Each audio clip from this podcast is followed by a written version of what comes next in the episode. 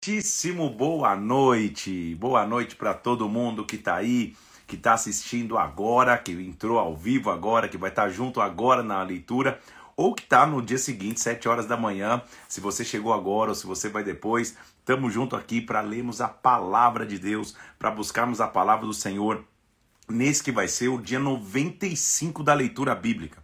Nossa, você está falando, meu Deus, o que está acontecendo? Será que eu dormi demais? Ainda que está tá escuro? Deixa eu te explicar o que está acontecendo. Nossas lives são todos os dias às 7 horas da manhã. A gente já teve uma live hoje, 7 horas da manhã. Só que, como amanhã logo cedo eu tenho um, um avião para pegar um voo bem na hora da live, então eu estou fazendo agora aqui a live nesse horário para que você possa amanhã de manhã já assistir, participar e continuar acompanhando em nome de Jesus. Nós estamos no dia 95 da leitura, então. Vamos orar? Pedir que o Espírito Santo venha sobre nós, que a glória dele se manifeste. Tem bastante gente chegando aqui à noite, que Deus te abençoe em nome de Jesus. Vamos orar? Pai, nós estamos aqui na tua presença, pedindo que o Senhor venha e fale conosco, que o Senhor se manifeste, que a tua presença venha sobre nós agora, Pai. Que em nome de Jesus nós possamos ouvir a tua voz aqui nesta noite, Senhor, fale conosco, derrama da tua unção, da tua presença, da tua palavra sobre nós. Nós te pedimos, Senhor, em nome do Senhor Jesus Cristo, em nome de Jesus. Amém e amém. Vamos que vamos? Pega a Bíblia aí comigo, então, abre no livro de Hebreus. Hebreus capítulo 1. Vamos começar a leitura então hoje em Hebreus. Vamos ler todo Hebreus hoje nesse nesse que é o dia 80 80 não, 95. É isso aí. Muito bem, gente. Vamos abra, abra lá então comigo Hebreus capítulo de número 1. Muita confusão às vezes se faz achando que quem escreveu Hebreus foi o apóstolo Paulo. E não há indício que tenha sido o apóstolo Paulo. Não há como se afirmar que o apóstolo Paulo escreveu. Na verdade, o autor de Hebreus é desconhecido. Alguns tentam atribuir ao apóstolo Paulo, outros a alguém muito próximo a Paulo, como por exemplo Barnabé, como por exemplo Apolo, achando que ele pode ter eh, eh, eh, pode ter escrito o livro de Hebreus. Também não se sabe direito para quem ou para que público esse livro foi direcionado, para que cidade em específico, mas na verdade foi, foi, foi direcionado para todo judeu cristão, para o povo hebreu. E qual é a principal intenção desse livro, de, de, de, de, dessa epístola aos Hebreus, dessa carta aos Hebreus? Mostrar que Cristo é superior. Cristo é superior. Ele é maior do que tudo. Nada é maior do que Cristo. Então, mais uma vez, estamos diante de uma epístola cristocêntrica, onde o centro é Cristo, onde o centro é Jesus Cristo. Cristo é superior. O termo superior, maior, maior em importância, maior em relevância, maior em poder, ele vai aparecer frequentemente na Epístola aos Hebreus. Muitas serão as referências do Antigo Testamento, porque, evidente, ele está ele tá falando aos Hebreus, né? Está falando a um povo que ele sabia conhecer a antiga aliança, que ele sabia conhecer a Torá, que ele sabia conhecer a lei, que ele sabia conhecer a história de Israel. Então ele vai mostrar em todas as esferas e todas as etapas de relacionamento que Cristo é superior a todas elas. Então começa lá o autor de Hebreus, Hebreus capítulo 1, abra lá comigo.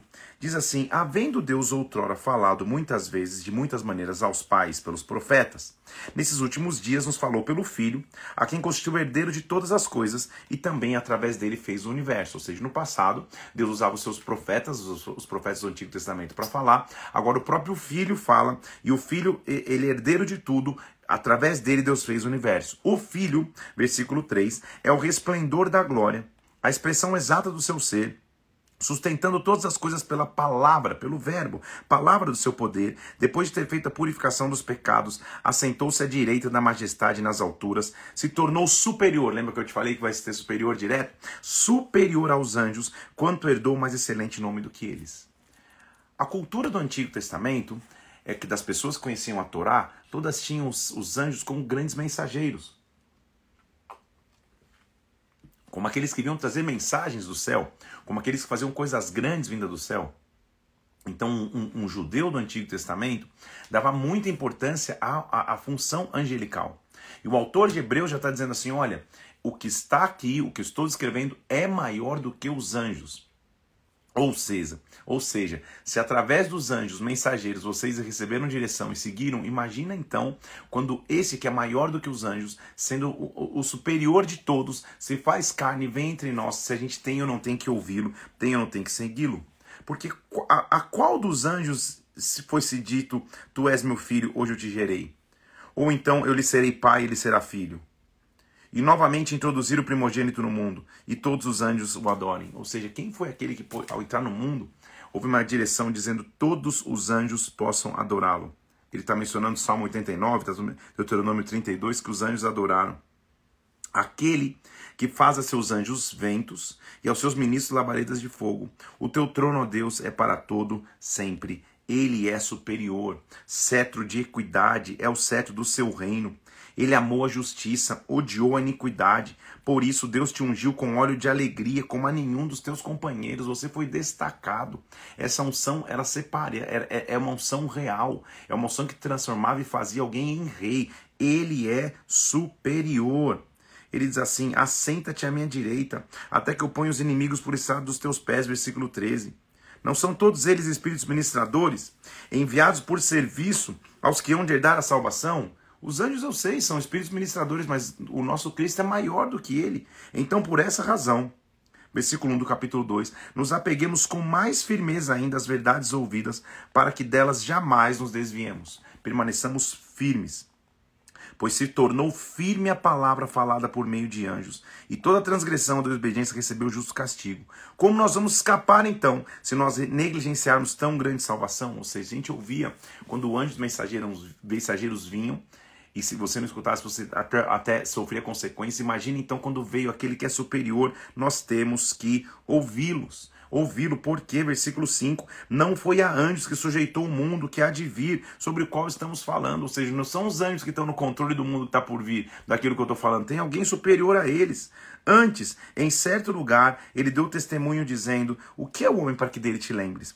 E o filho do homem para que o vistes? Portanto, por um pouco menor do que anjos, e o, o fizeste, e de glória e honra o coroaste. Então, porque ele veio em carne, não quer dizer que ele é menor do que os anjos. Ele se rebaixou para que nós pudéssemos experimentar essa glória.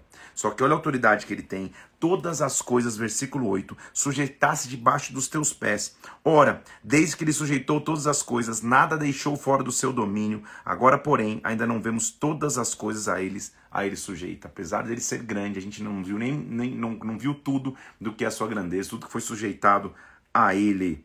Convinha que aquele que por cuja causa e por quem todas as coisas existem, conduzindo muitos filhos à glória, aperfeiçoasse por meio de sofrimentos o autor da salvação deles. Então foi com sofrimento que ele veio, ele, ele pagou o preço, mas ele veio para transformar as nossas vidas. Nele nós podemos confiar.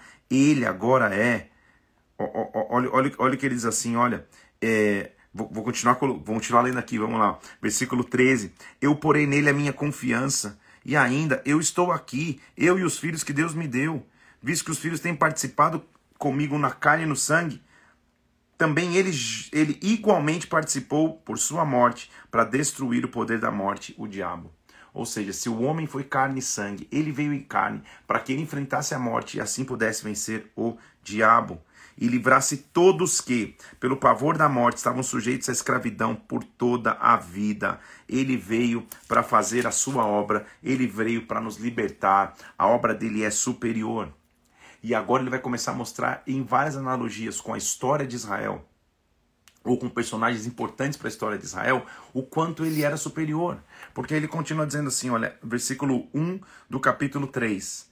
Por isso, santos irmãos, que participais da vocação celestial, celestial, considerai atentamente o apóstolo e sumo sacerdote da nossa confissão, Jesus que é fiel àquele que o constituiu, como também era Moisés em toda a casa. Moisés eu sei que era importante. Jesus, porém, tem sido considerado digno de tanto maior glória do que Moisés, quanto maior honra do que a casa daquele que a, o estabeleceu, mais honra que o tabernáculo de Moisés, pois toda a casa é estabelecida por alguém, mas aquele que estabeleceu todas as coisas é Deus. Moisés era fiel a toda a casa de Deus como servo, para testemunho das coisas que iam ser anunciadas. Cristo, porém, como filho, em sua casa, que somos nós, se guardarmos firmes até o fim, ousadia e exultação da esperança. Ele está dizendo: Moisés construiu uma casa, uma tenda, mas Cristo, nós somos o seu templo. Ele é superior a Moisés. Então ele diz assim: Por isso que eu me indig... eu fico indignado contra essa geração. dizendo: Esses sempre erram no coração. Eles também não conheceram os meus caminhos. Não é possível que vocês vão incorrer no mesmo erro de gerações antigas. Então, Exortai-vos mutuamente cada dia, no dia que se chama hoje, versículo 13, a fim de que nenhum de vós seja endurecido pelo engano do pecado, porque nos temos tornado participantes de Cristo, se de fato guardamos firme, até o fim, a confiança que desde o princípio tivemos. Sejamos participantes de Cristo. Ele é superior a tudo. Ele é superior a anjos, ele é superior a Moisés. Continuemos participante dele. Entre, na verdade, no descanso do Senhor. Então, até Canaã não foi o descanso verdadeiro e genuíno. Há um descanso que Deus prepara para nós. Ele diz assim: então temos uma promessa, versículo 1 do capítulo 4. Temos, portanto, que sendo nos deixada a promessa de entrar no descanso de Deus, suceda parecer que algum de vós tenha falhado. Não vamos desistir agora. Nós vamos entrar num momento de descanso com Deus, porque também a nós foram anunciadas as boas novas como se deu com eles. Mas a palavra que ouviram para eles não se aproveitou, visto não ter sido acompanhada pela fé naqueles que a ouviram. Nós, porém, que cremos, entramos no descanso, conforme Deus tem dito. Aqueles que creem já começam a descansar em Deus. É isso que ele está dizendo. Ele vai fazer um paralelo da criação, ele vai fazer um paralelo o tempo inteiro, né? Mas ele faz um paralelo como Deus descansou no sétimo dia das obras. Ele também diz que não entrariam no descanso aqueles que não tivessem aliança com ele. Mas hoje, versículo 7, nesse dia que se determina hoje, falando por Davi, muito tempo depois, diga: Hoje, se você ouvir a sua voz, não endureça o seu coração. Ele está citando salmos, porque ele sabe que os hebreus sabem, conhecem salmos. Então ele está dizendo: olha, é, nós que estamos em Deus, descansemos nele. E se ouvirmos a voz dele, não endureçamos o nosso coração. Esforcemo-nos então, versículo 11, para entrar naquele descanso, a fim de que ninguém caia segundo o mesmo exemplo de desobediência. Porque nos esforcemos para entrar no descanso. Percebe que esse descanso não é físico, ele está dizendo, ele está dizendo a eternidade com Deus. E aí vai vir a nossa base e aquilo que a gente tem que viver. Essa é a minha frase dessa noite. A palavra de Deus é viva e eficaz Versículo 12: Mais cortante do que qualquer espada de dois gumes, penetra até o ponto de dividir a alma e o espírito, juntas e medulas. Ela é apta para discernir pensamentos e propósitos do coração. E não há nenhuma criatura que não seja manifesta na sua presença. Pelo contrário, todas as coisas estão descobertas perante os olhos de, daquele que tem, daquele a qual temos que prestar contas. A nossa base é a palavra. A minha base é a palavra. Cristo, então, ele já mostrou, é superior que anjos, ele é superior que Moisés, ele é o nosso descanso e ele é um sumo sacerdote que tem compaixão de nós. Então, Tendo, pois, Jesus Cristo, o Filho de Deus, como grande sumo sacerdote que penetrou os céus, conservemos firmes a nossa confissão. Porque nós não temos um sumo sacerdote que não possa se compadecer das nossas fraquezas. Antes, ele foi tentado em todas as coisas, como nós somos, mas ele ficou sem pecado. Então nos acheguemos confiadamente ao trono da graça, para que recebamos misericórdia e achemos graça, socorro em ocasião oportuna a nossa fé e a nossa vida tem que estar baseada em Cristo. Percebeu o que o autor de Hebreus está falando até agora, então? Maior do que anjos, maior do que Moisés, ele é o descanso, descanse nele, ele é um sumo sacerdote, ele tem compaixão conosco. Cristo, inclusive, é superior à antiga aliança. Ele está falando só para os hebreus, né? Então, que, qual que era a antiga aliança no Antigo Testamento, nas leis mosaicas? Ele é maior do que isso. Todo sumo sacerdote, versículo 1 do capítulo 5, sendo tomado dentre os homens, é constituído nas coisas concernentes a Deus a favor dos homens, para oferecer dons e sacrifícios pelos pecados. O sacerdote é levantado pelo povo para levantar sacrifício, para se condoer diante de Deus pelo povo. Ele se condói dos ignorantes, versículo 2, que erram, mas também ele está rodeado de fraquezas. Ou seja, o sacerdote, ele é humano como qualquer um ele, ele intercede pelos pecados do povo, ele ora por aquele que está caindo, ele cuida de um, mas ele também está sujeito a fraquezas, ele é humano. É por essa razão que você deve oferecer sacrifício pelos pecados, tanto do povo como de si mesmo. Ele está dizendo, lembra da lei? Que o sacerdote oferecia pelos pecados do povo e pelos seus? O sacerdote então não é 100% puro, mas ninguém, pois, toma essa honra para si mesmo, senão quando chamado por Deus, como aconteceu com Arão. Ninguém se autoproclama sacerdote. Mesmo sendo imperfeito, ele tem que ser chamado por Deus, como Arão foi chamado.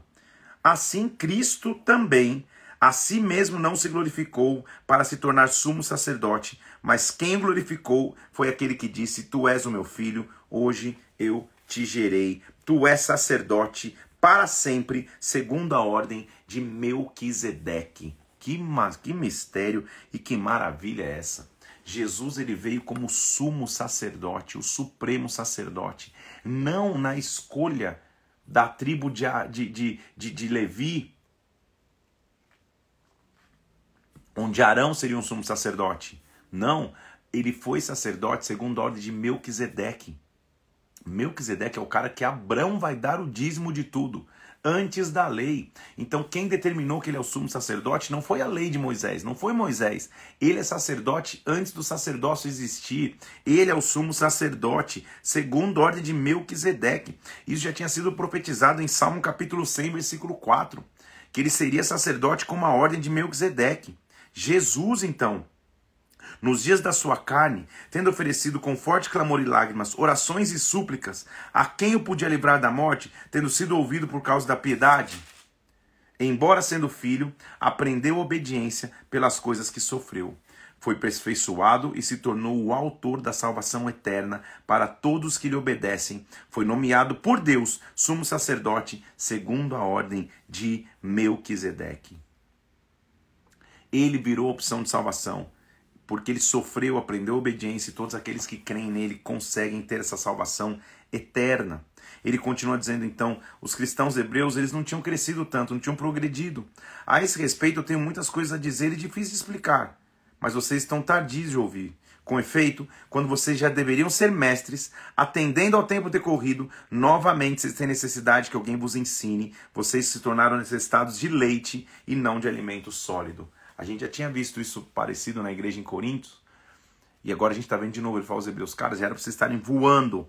Era para vocês serem mestres, mas vocês continuam não aprendendo. Por quê? Aquele que se alimenta de leite é inexperiente na palavra da justiça, é criança. O alimento sólido é para os adultos, para aqueles que pela prática têm as suas faculdades exercitadas para discernir não somente o bem, mas também o mal. São 95 dias dentro da palavra. Eu de verdade espero que esse princípio se aplique a você. Não mais leite, agora é alimento sólido porque você é experimentado na palavra. Ele começa a dizer então, mais uma vez, as coisas que são é, pertinentes à salvação ou pertencentes à salvação. Versículo 10: Deus não é injusto para ficar esquecido do vosso trabalho e do amor que evidenciaste para com o seu nome, pois servistes e ainda servir aos santos. Deus sabe o que você faz por ele. Ele não é injusto, ele não deixa de ver. Então, continue cada um de vós mostrando até o fim, versículo 11, a mesma diligência e a certeza da esperança, para que não vos torneis indolentes, mas imitadores daqueles que pela fé, pela longanimidade, herdam as promessas. Tenha como exemplo aqueles que não desistem. Tenha como exemplo aqueles que não param. É isso que ele está dizendo. Ele continua mostrando a promessa de Deus não muda. Deus fez uma promessa a Abraão. E ele diz, versículo 14: Certamente te abençoarei e te multiplicarei. Por isso, quando Deus quis, quis mostrar firmemente aos herdeiros da promessa a imutabilidade do seu propósito, ele se colocou como juramento. Ou seja, porque ele nunca ia deixar de cumprir a sua promessa. Ele se apresentou como garantia. Ele foi o próprio, o, o, o, próprio garantidor, o fiador de sua promessa. Será que ele não vai deixar de, Será que ele vai esquecer de cumprir? Evidente que ele vai cumprir. Então, o que nós temos no versículo 18 é que, mediante duas coisas imutáveis, nós temos que viver. Primeira, são coisas que não mudam. É impossível que Deus minta.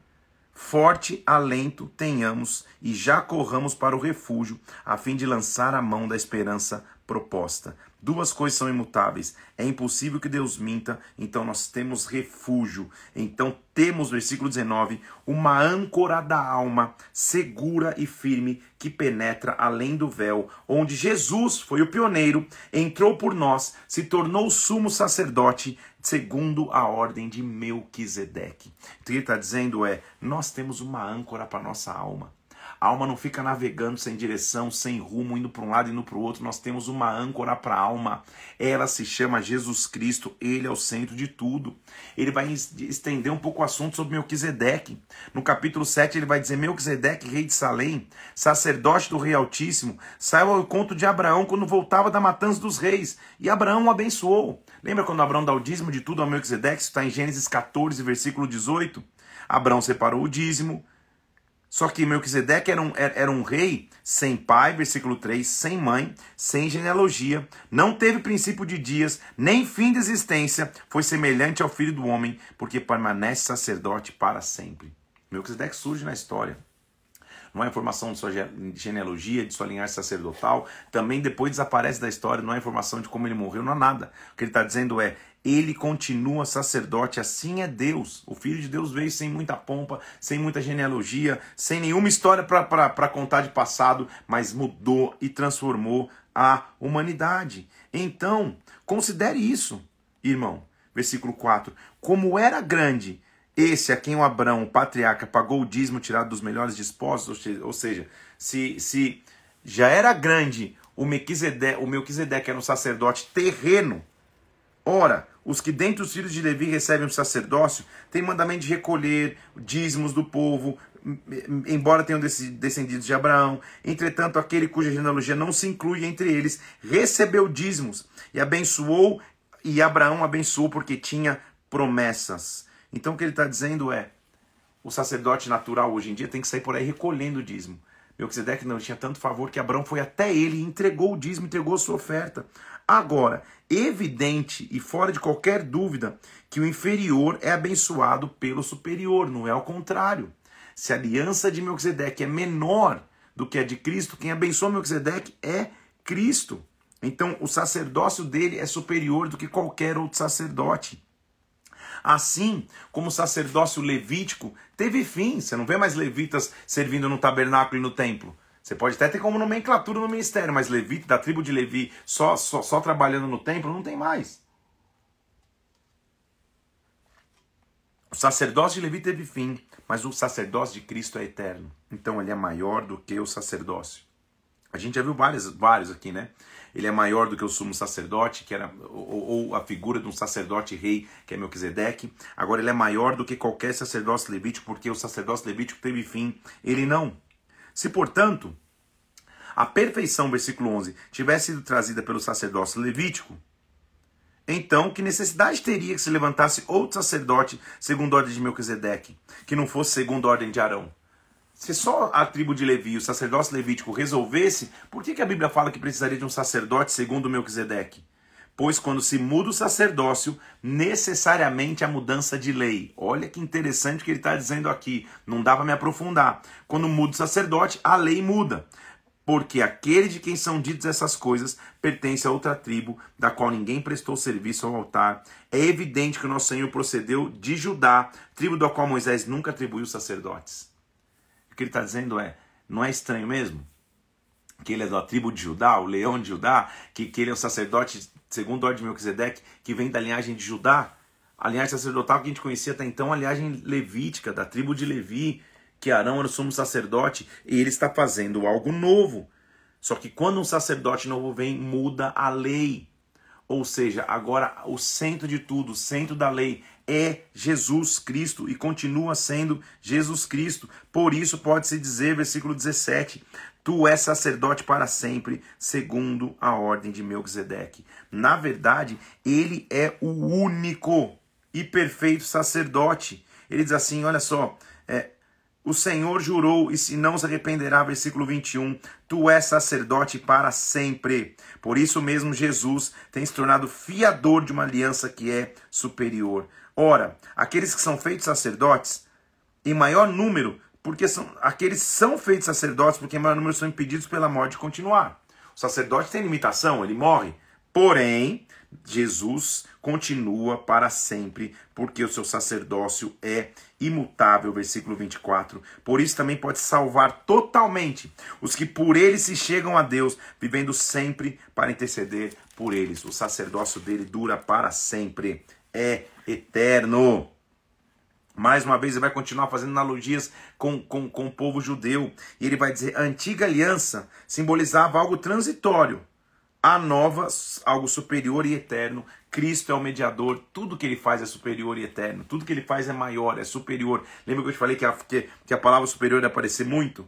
Ora, é essencial que temos dito que a gente possui tal sacerdote, versículo 1 do capítulo 8, que se assentou à destra do trono da majestade de Deus como ministro do santuário, do verdadeiro tabernáculo que o Senhor levantou e não um homem.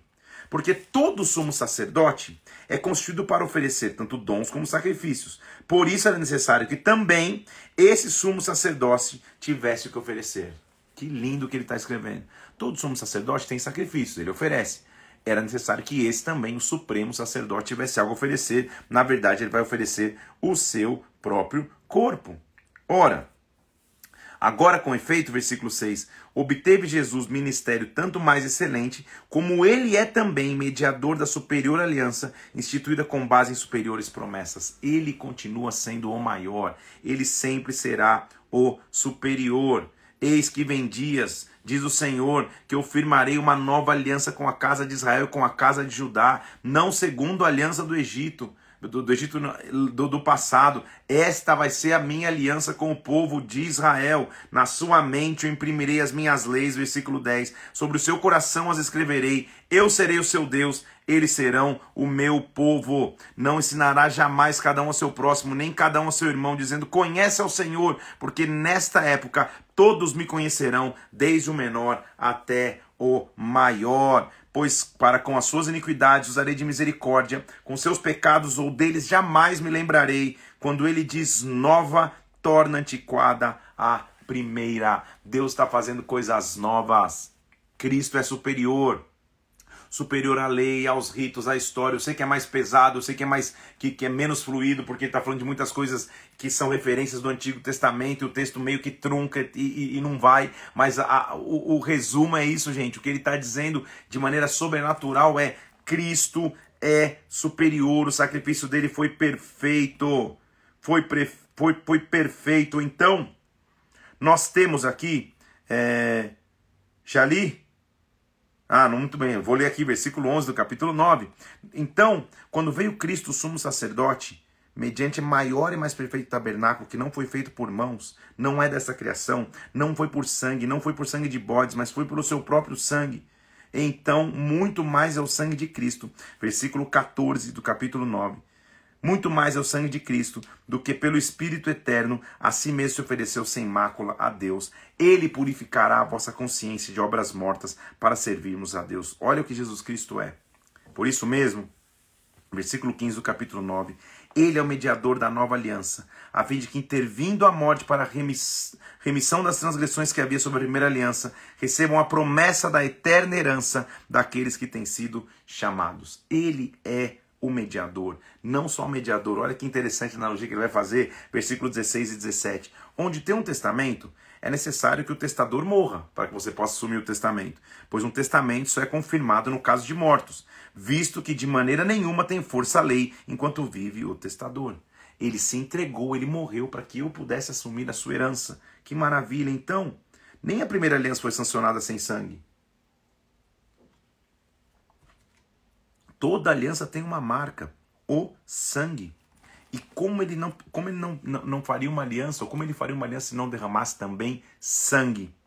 Era necessário, então, versículo 23, que as figuras das coisas que se acham nos céus se purificassem, tais sacrifícios, mas as próprias coisas celestiais em sacrifícios a eles superiores. Sabe por quê? Cristo, lindo esse trecho aqui, capítulo 9.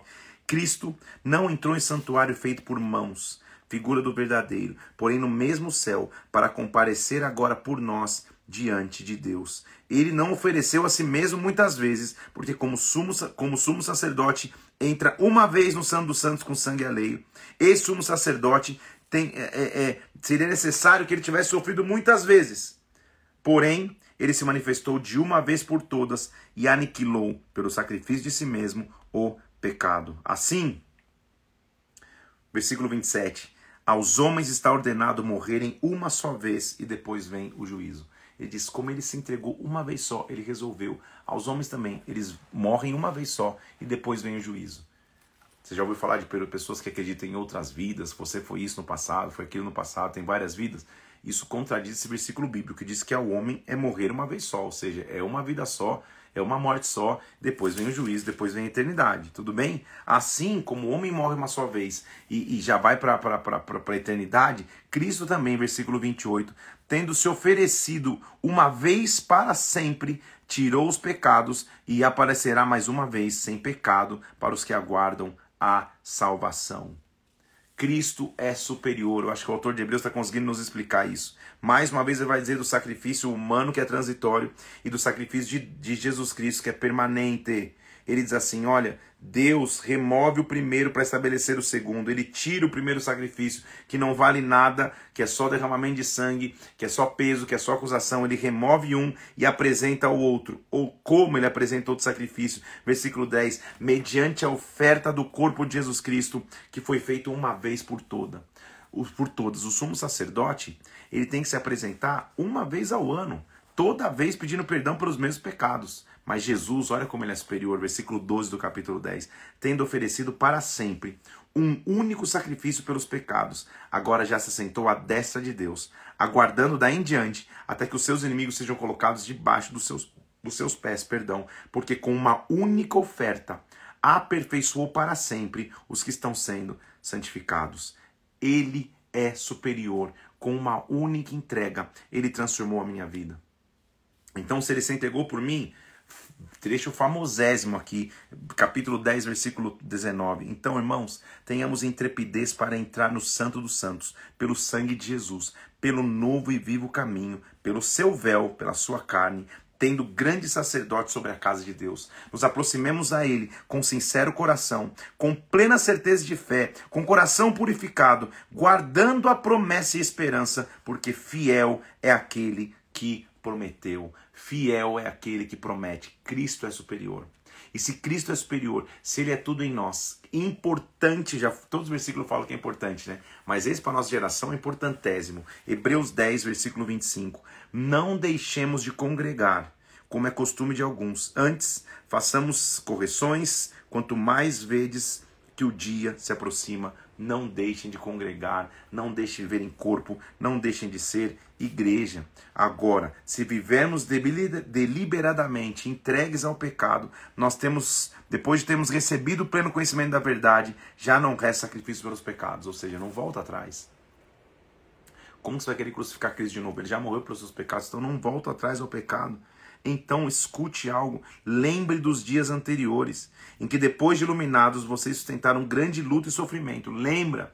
Versículo 32. Como vocês, depois de conquistas, passavam a sofrer de novo. Então, não abandoneis a vossa confiança, nela vocês têm grande galardão. Com efeito, tenha necessidade de perseverança, para que, havendo feito a vontade de Deus, você alcance a promessa. Porque ainda em pouco tempo, aquele que vem virá, não tardará, todavia o justo viverá pela fé. Se retroceder, eu não tenho, eu não, minha alma não se compraz, não se agrada nele. Nós, porém, Olha o versículo 39, que famoso também, versículo 10, versículo, perdão, 39 do capítulo 10. Nós, porém, não somos daqueles que retrocedem para a perdição, somos, entretanto, da fé para a conservação da alma. A gente não retrocede, a gente vive pela fé. Aí, em esportes, normalmente, existe o hall da fama do tênis, hall da fama do basquete, hall da fama do futebol. São grandes figuras que marcaram a história da modalidade. O capítulo 11 de Hebreus é conhecido por todos nós como o Hall da Fama da Fé. São os heróis da fé, homens e mulheres que foram exemplos de fé. Ele acabou de dizer que nós não somos daqueles que retrocedem. A gente avança e vive pela fé. Mas como ele está falando a Hebreus, ele vai dizer: calma aí, deixa eu mostrar a vocês, então, exemplos de fé da história que vocês conhecem. Então ele diz assim: olha, famoso zésimo versículo 1 do capítulo 11. A fé é a certeza das coisas que se esperam, é a convicção de fatos que não se veem. Isso é fé. Eu não vejo, mas eu tenho convicção. Vai acontecer.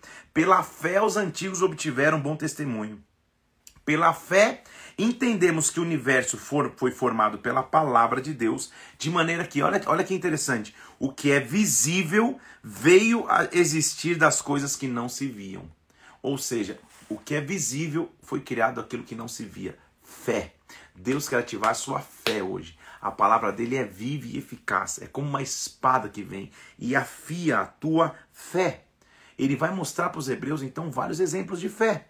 Pela fé Abel, pela fé Enoque, tudo que eles fizeram. Depois lê lá com calma. De fato, olha o versículo conhecido também, versículo 6. Sem fé é impossível agradar a Deus, porque é necessário que aquele que se aproxima de Deus creia que ele existe e que é galardoador daqueles que o buscam. Ele já mostrou a fé de Abel, que ofereceu o melhor sacrifício, a fé de Enoque, que foi trasladado. Agora vai falar da fé de Noé, que foi avisado do dilúvio, mesmo sem uma gota de, de, de, de, de chuva, ele teve fé e creu. Ele vai falar da fé dos patriarcas, pela fé Abraão, foi para uma terra que não conhecia, foi para ser herdeiro da promessa. Pela fé também Sara acreditou que Deus havia de cumprir uma promessa mesmo em larga idade. Todos esses morreram na fé sem ter obtido, olha o versículo 13. Todos esses morreram na fé, sem ter obtido as promessas, vendo-as de longe, saudando-as e confessando que eram estrangeiros e peregrinos sobre a terra. O que ele está dizendo? Todos que ele mencionou: Abrão, Noé, é, é, é, Enoque, Sara, todos que ele falou que são top, morreram sem ver a promessa, sem ver Cristo. Então, o que, que nós fazemos agora? Nós aspiramos, versículo 16, uma pátria superior, celestial. Por isso Deus não se envergonha deles, de ser chamado seu Deus, porque eles preparou uma cidade. Todos esses que viveram na fé, Deus preparou para eles um lugar. Pela fé, ele continua dando exemplos. Isaac abençoa Jacó. Pela fé, Jacó estava para morrer e abençoou os filhos de José. Pela fé, José, próximo do fim, fez menção aos filhos de Israel e deu ordens contra seus próprios ossos. Ele está contando a história do povo de Israel, dizendo tudo foi permeado de fé.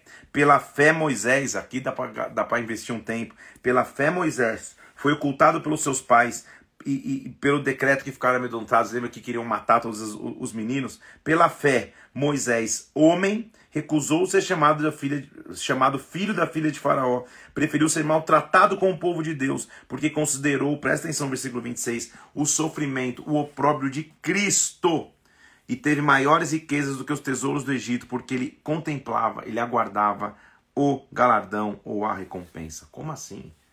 Você entendeu o que a Bíblia está dizendo no versículo 26?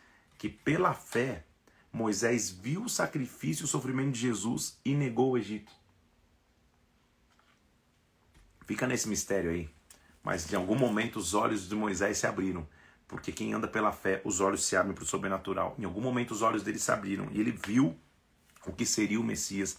Ele viu que era o Messias. Quem sabe não foi na transfiguração, quando, quando, quando, quando, quando, quando uma voz diz: Este é o meu filho amado, nele eu me comprazo. Quem estava ali era Pedro, Tiago e João dos discípulos. Já conheciam o Filho amado. Aquela introdução e aquela apresentação não era para Pedro, Tiago e João. Era para Moisés e Elias que estavam lá. Moisés, é esse, agora volta lá e cumpre a tua missão. Por isso ele nega o Egito. Pela fé, as mulheres de Jericó caíram. Pela fé, Raabe, a meretriz, Raabe, uma mulher meretriz. Pela fé, ela acolheu em paz os espias. Por muitos, pelo por meio da fé, versículo 33, subjugaram reinos, praticaram justiça, obtiveram, obtiveram promessas, fecharam a boca de leões, extinguiram a violência, escaparam do fio da espada, tudo pela fé. Foram apredejados, versículo 37, provados, cerrados pelo meio, mortos ao fio da espada, andaram peregrinos, vestidos de vestes de ovelhas e cabras, necessitados, aflitos, maltratados, mas continuaram em fé. Versículo 39: Todos esses obtiveram bom testemunho por sua fé, não obtiveram, contudo, a concretização da promessa. Viveram pela fé, sem ver Jesus. Imagina o nosso privilégio, isso que ele está mostrando. Então, Vamos imitar o exemplo de Cristo. Nós temos grande nuvem de testemunhas sobre nós. Todos esses homens que eu falei, mulheres de fé. Agora, vamos olhar, versículo 2, firmemente para o autor e consumador da nossa fé, Jesus que em troca da alegria que lhe estava proposta, suportou a cruz, não fazendo caso da vergonha, está sentado à destra do trono de Deus. Ele sacrificou por mim. Ele é superior, superior, por ele eu tenho acesso. As provações e as lutas só revelam o amor de Deus conosco. Ele diz assim: olha, se você está sem correção, você tem se tornado participante se você é bastardo e não é filho, porque Deus corrige aquele quem ama. Toda disciplina, no momento, parece ser motivo de alegria. Não de alegria, mas de tristeza, versículo 11. Contudo, ela vai produzir frutos. Quando você for corrigido por alguém, receba, porque Cristo, o próprio Cristo, está querendo que você cresça. Também ele, ele continua dizendo para a gente andar em paz. Versículo 14: siga a paz com todos, siga a santificação, senão você não vai ver o Senhor. Atente diligentemente para que ninguém te seja faltoso. Há um contraste entre Sinai, que é, que, que é onde a lei foi derramada, e Sião. Ele diz assim: olha, Jesus, o mediador da nova aliança, versículo 24, no capítulo 12, pelo sangue da aspersão fala coisas superiores do que o próprio Abel. Então, de uma vez por todas, eu vou falar e eu vou vir a vocês que eu vou remover as coisas que podem ser abaladas para que as que não podem ser abaladas permaneçam. Nosso Deus é um fogo consumidor. Todo está centrado no fato de Cristo ser superior, de Cristo ser grande, de Cristo ser de, de, de, dele sobrenaturalmente fazer coisas grandes. Ele vai concluir a leitura de Hebreus falando sobre os deveres entre as pessoas. Primeiro, os deveres sociais. Seja constante no amor fraternal. Não negligencie hospitalidade. Pratique o bem, porque sem saber o bem, muitas pessoas estão acolhendo anjos ao, ao fazer o bem. Lembra dos encarcerados. Lembre Deus vai julgar os impuros e, e, e, os adúlteros. Cuidado que todo matrimônio seja sem leite, sem mácula. Ele está dando recomendações finais. Que a vossa vida seja sem avareza. Versículo 5: Contente com contente-se com aquilo que você tem, porque ele tem dito: de maneira alguma te deixarei, nunca te abandonarei. Contente-se com aquilo que você tem. Não é paralisia, é contentamento. É não ficar o tempo inteiro triste, não ficar o tempo inteiro querendo que o outro tem e não se contente com aquilo que Deus te deu. Se você não é feliz com o que você tem hoje, você não vai ser feliz com aquilo que você terá amanhã. É, é, é, só, uma, é só mudar o ponto de vista, vai querer sempre estar insatisfeito. Então o que ele está dizendo é, é, é, é, tenha só uma coisa. O Senhor vai ser o auxílio de vocês. Vocês não podem temer nada. Contentes com aquilo que você tem. Lembre-se também, versículo 7, dos vossos guias que pregaram a palavra de Deus. Considere atentamente o fim da sua vida, imitai a fé que tiveram. Olha para os exemplos que você teve. Jesus Cristo, ontem e hoje, é o mesmo e o será para sempre. Então, na verdade, ele vem dizendo, por isso, Jesus, pelo seu próprio sangue, sofreu. Na verdade, nós não temos cidade permanente aqui. Buscamos a cidade que está por vir, versículo 14, por meio de Jesus. Ofereçamos a Deus sempre sacrifício de louvor, que é fruto de lábios que confessam o seu nome. O seu nome. Obedecei então aos vossos guias, sejam submissos para com eles, porque eles cuidam da sua alma. Eles prestam contas por você. Cuide dos líderes que você tem, isso que ele está dizendo. Ora, o Deus de paz, versículo 20, que tornou a trazer dentre os mortos a Jesus, nosso Senhor, o grande pastor das ovelhas, pelo sangue da eterna aliança, vos aperfeiçoou em todo o bem, para que você cumpra a vontade de Deus, operando em vós o que é agradável. Diante dele, por Jesus Cristo, seja a glória para todo sempre. Amém. Suportem a exortação, porque eu vou escrever resumidamente. Eu notifico a vocês, Timóteo, os da Itália vão saudar vocês. Que a graça seja com todos vocês. Hebreus então só mostra que a palavra de Deus é viva e eficaz. E que palavra eficaz e viva é essa? É o próprio, é o próprio Jesus Cristo. É o próprio Verbo que se fez carne. O que nós temos que entender então na Epístola aos Hebreus? Hebreus, vocês podem estar cheios de tradições, mas Cristo é superior. Não há nada que seja maior do que ele, maior do que o sistema sacerdotal, maior do que os anjos, maior do que os sacrifícios naturais, maior do que tudo. E se Cristo é tudo em ti, então você vai andar pela fé, vai viver pela fé. Se ele é tudo em ti, você vai viver em paz com os teus irmãos, guardando os princípios que ele trouxe a você. Com isso, nós terminamos em uma live a epístola de Hebreus. Como é maravilhoso ver como a Bíblia é rica, gente. Como eu sei que, que são muitos mais detalhes aqui numa live de, de uma hora, um pouco menos, não dá, mas você já tem o panorama de que Cristo é superior. Não há ninguém maior do que ele. Ele é maior do que todas as coisas. Ele é Deus, Ele é Senhor. Eu vou subir agora essa live aqui, vou subir uma arte também que diz que a palavra de Deus é viva e eficaz. Bomba de comentar, estando você agora ao vivo aqui, 10 e tanto da noite, ou então amanhã, se você está assistindo essa live 7 horas da manhã, no horário que você já está acostumado.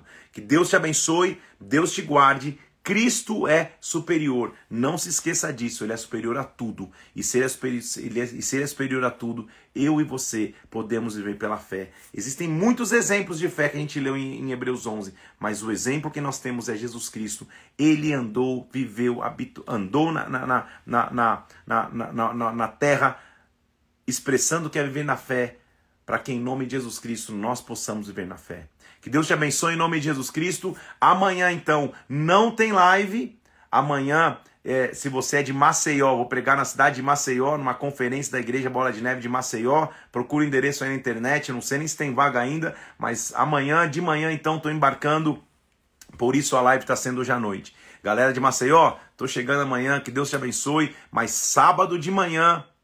Sábado não, hoje, hoje é quarta, perdão, sexta de manhã, sete horas, a gente volta com a live no horário normal. Tudo bem? Essa live está assistindo agora, então preencha amanhã de quinta-feira. Cristo é superior. É, é, vivemos o livro de Hebreus e na sexta-feira, sete horas da manhã, voltamos aqui para o dia 96 da leitura bíblica. Que Deus abençoe, Deus te guarde, fique na paz de Cristo. Até sexta-feira, então, às sete horas da manhã. Fica na paz. Deus te abençoe em nome de Jesus.